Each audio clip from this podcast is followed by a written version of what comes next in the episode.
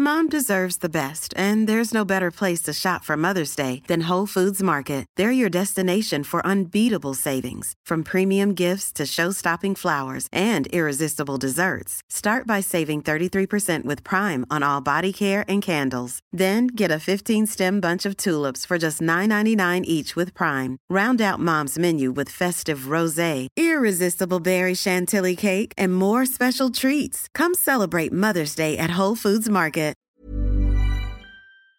Une remontée du sexisme chez les jeunes en France, c'est en tout cas ce que semble indiquer une étude. Mais alors qu'en est-il? Salut c'est Hugo, j'espère que vous allez bien.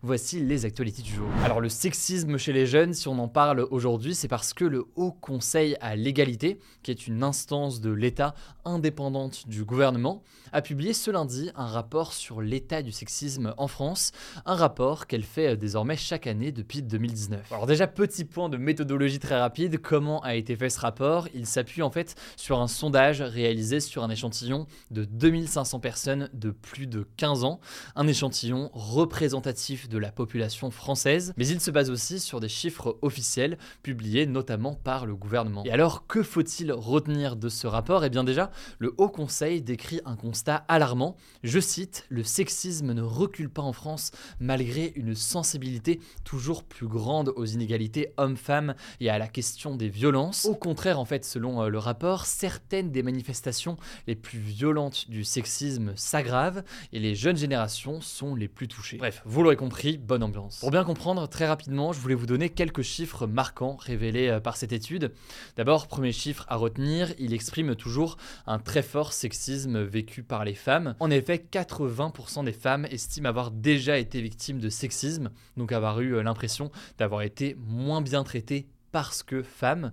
Et parmi euh, les comportements les plus cités, on retrouve d'abord des blagues ou des remarques sexistes vécues par près de 57% des femmes interrogées, et puis des sifflements ou des gestes déplacés vécus par 41% des personnes interrogées, ou encore des remarques sur la tenue et le physique, citées euh, cette fois-ci par 29% des femmes interrogées. Résultat, et c'est le deuxième chiffre important à retenir avant de parler euh, plus précisément des jeunes, 9 femmes sur 10 interrogées disent adopter des conduites d'évitement pour ne pas avoir justement à subir de sexisme au quotidien. Ça peut consister par exemple à renoncer ou avoir peur de sortir seul de chez soi, à s'habiller comme on l'aurait souhaité, ou encore ne pas dire des choses par peur de réactions euh, violentes venant d'hommes. Troisième chiffre qu'on peut là aussi euh, retenir, 14% des femmes interrogées déclarent avoir déjà subi une agression sexuelle ou un viol.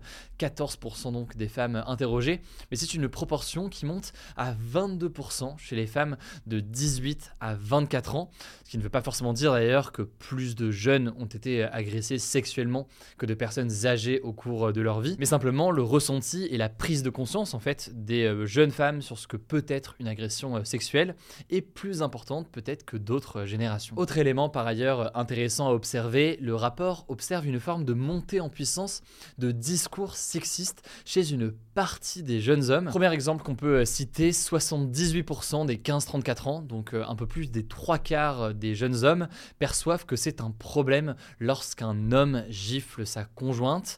78% c'est certes la majorité, une grande majorité, mais c'est moins par exemple que euh, les plus de 65 ans qui sont 97% à s'en offusquer. De la même façon, 16% des hommes pensent qu'une femme agressée sexuellement peut être en partie responsable de cette situation et donc de sa propre agression. Et c'est un chiffre qui grimpe à 20% chez les plus jeunes, plus précisément qui grimpe à 20% chez les 25-34 ans. Alors comment expliquer euh, ce qui ressemble à une forme de décalage générationnel? Les jeunes hommes ou une partie des jeunes hommes seraient-ils plus sexistes que les plus âgés.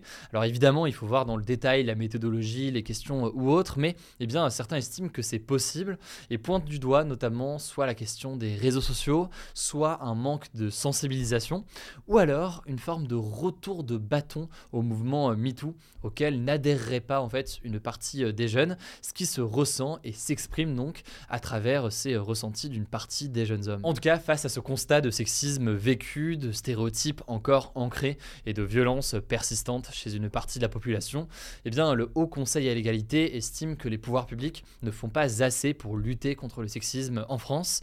L'instance propose donc 10 recommandations pour changer les choses.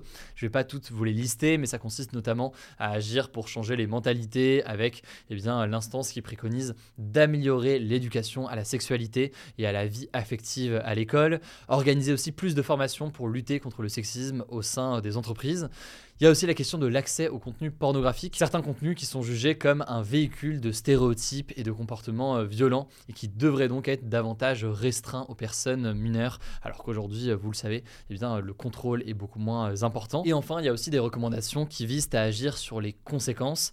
Typiquement, le fait d'augmenter les moyens financiers et humains de la justice pour mieux traiter les affaires de violences sexuelles ou sexistes, un peu sur le modèle de ce qui est fait dans certains pays, comme par exemple en Espagne. Bref, si jamais vous voulez plus d'informations, je vous mets des liens directement en description pour découvrir d'ailleurs le rapport euh, complet si jamais ça vous intéresse et notamment euh, la méthodologie. Par ailleurs, ça me semble intéressant de vous le donner. Il y a une plateforme arrêtonslesviolences.gouv.fr euh, qui peut être importante si jamais vous êtes victime ou témoin de violences sexistes ou sexuelles.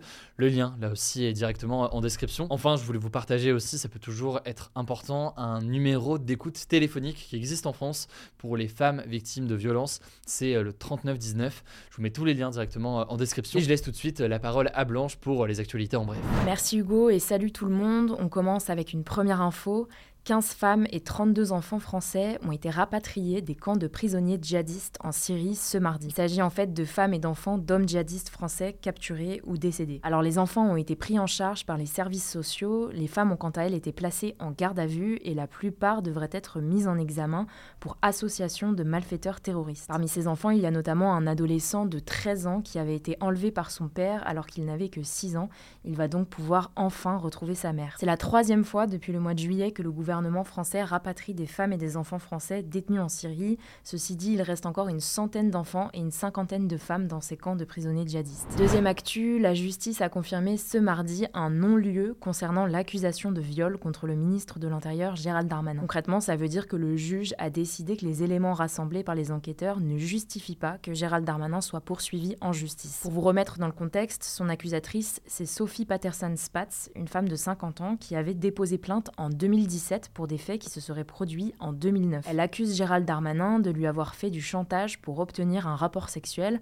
Alors de son côté, le ministre reconnaît bien avoir eu un rapport sexuel avec elle, mais il considère qu'il était consenti des deux côtés. Troisième actu, la France ne va finalement pas réautoriser l'utilisation des néonicotinoïdes, qui sont des puissants insecticides, pour la culture de la betterave sucrière. Et c'est une victoire pour les défenseurs de la biodiversité qui réclamaient la fin des néonicotinoïdes depuis des années. Si vous n'aviez pas suivi, je vais essayer de vous le résumer au mieux, en fait, les néonicotinoïdes sont interdits au sein de l'Union européenne depuis 2018, notamment car ils sont responsables du déclin des colonies d'abeilles. En gros, ils font du mal à la biodiversité. Cependant, la France et une dizaine d'autres pays ont pris des dérogations renouvelées chaque année afin d'utiliser les néonicotinoïdes pour la culture des betteraves spécifiquement. La raison, c'est que ce produit permet d'éliminer des pucerons qui jaunissent la betterave. Sauf que la semaine dernière, la Cour de justice de l'Union européenne a estimé qu'aucune dérogation concernant les graines traitées aux néonicotinoïdes n'était justifié et la France va devoir donc arrêter. Ceci dit, cette décision, vous vous en doutez, ça inquiète pas mal les agriculteurs. Face à ça, le gouvernement a annoncé un dispositif pour couvrir le risque de perte lié à la jaunisse, le temps que des alternatives soient trouvées. Quatrième actu, le Burkina Faso, un pays d'Afrique de l'Ouest, a ordonné le départ des troupes militaires françaises de son territoire d'ici un mois. En fait, depuis le coup d'État du capitaine Ibrahim Traoré au mois de septembre, donc sa prise de pouvoir par les armes, les relations se sont énormément dégradées entre la France et le Burkina Burkina Faso, qui était une colonie française jusqu'en 1958. Ce départ des troupes françaises concerne environ 400 militaires qui sont déployés dans le pays depuis 2011, notamment pour lutter contre le terrorisme dans la région. Alors après, c'est important de le souligner, le gouvernement burkinabé a tout de même précisé qu'il ne souhaitait pas pour autant rompre ses relations diplomatiques avec la France.